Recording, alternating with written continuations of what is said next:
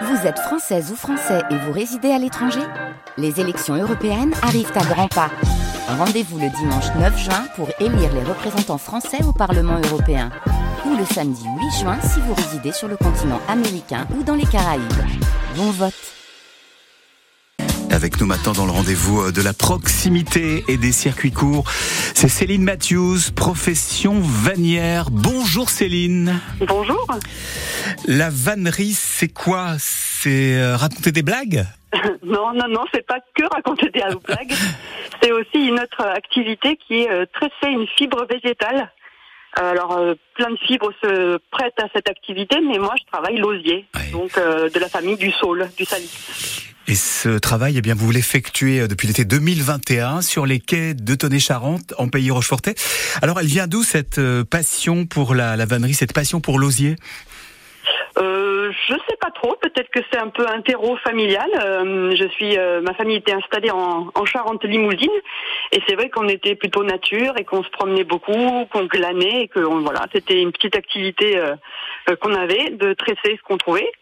Et puis par la suite, hein, euh, voilà, j'étais euh, graphiste, donc un métier plutôt dans les bureaux, et j'ai pris plaisir à redécouvrir euh, le tressage par le biais d'une association qui est installée dans les Pyrénées-Orientales et qui proposait régulièrement des stages, des ateliers auxquels j'ai participé, et je me suis découvert à nouveau cette cette passion.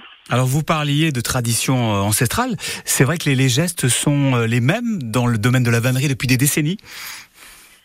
Oui, oui, après ils ont évolué, c'est surtout le style qui a évolué, parce que les gestes, effectivement, on les retrouve, euh, que ce soit avec l'osier ou avec d'autres fibres, mais euh, mais ça a évolué. C'est vrai qu'on a en tête l'idée de la vannerie traditionnelle avec le panier de marché ou à usage euh, fonctionnel, mais maintenant on trouve beaucoup de, de vanneries d'art avec voilà des, qui se rapportent à la à de la sculpture quasiment ou aussi de la décorative avec tout ce qui est luminaire et qui voilà avec un, un, cachet, un toucher un peu différent de ce qu'on a l'habitude de voir. Alors vous justement, Céline Mathius, quel genre d'objet vous fabriquez? Des objets du quotidien ou des objets d'art?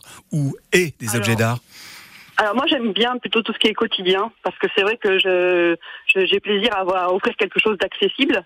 Euh, et puis voilà c'est des choses qui viennent avec euh, des sensibilités mais c'est que moi c'est plutôt dans le fonctionnel. Donc je propose beaucoup de voilà de tout ce qui est cabas euh, euh panier de champignons panier de, à bûches mais après ce que j'aime surtout c'est effectivement de, de donner ce, cette, cette, euh, cette, ce goût cette curiosité pour le geste lui-même. Donc c'est que je fais pas mal d'ateliers on est aussi bien vers les adultes que vers les, plus jeunes. C'est ça, vous partagez votre savoir-faire. Tout à fait, dans mon atelier à Tonnet-Charente. Et alors, si on veut découvrir justement votre votre univers euh, d'osier, euh, rendez-vous à Tonnet-Charente, comment on fait?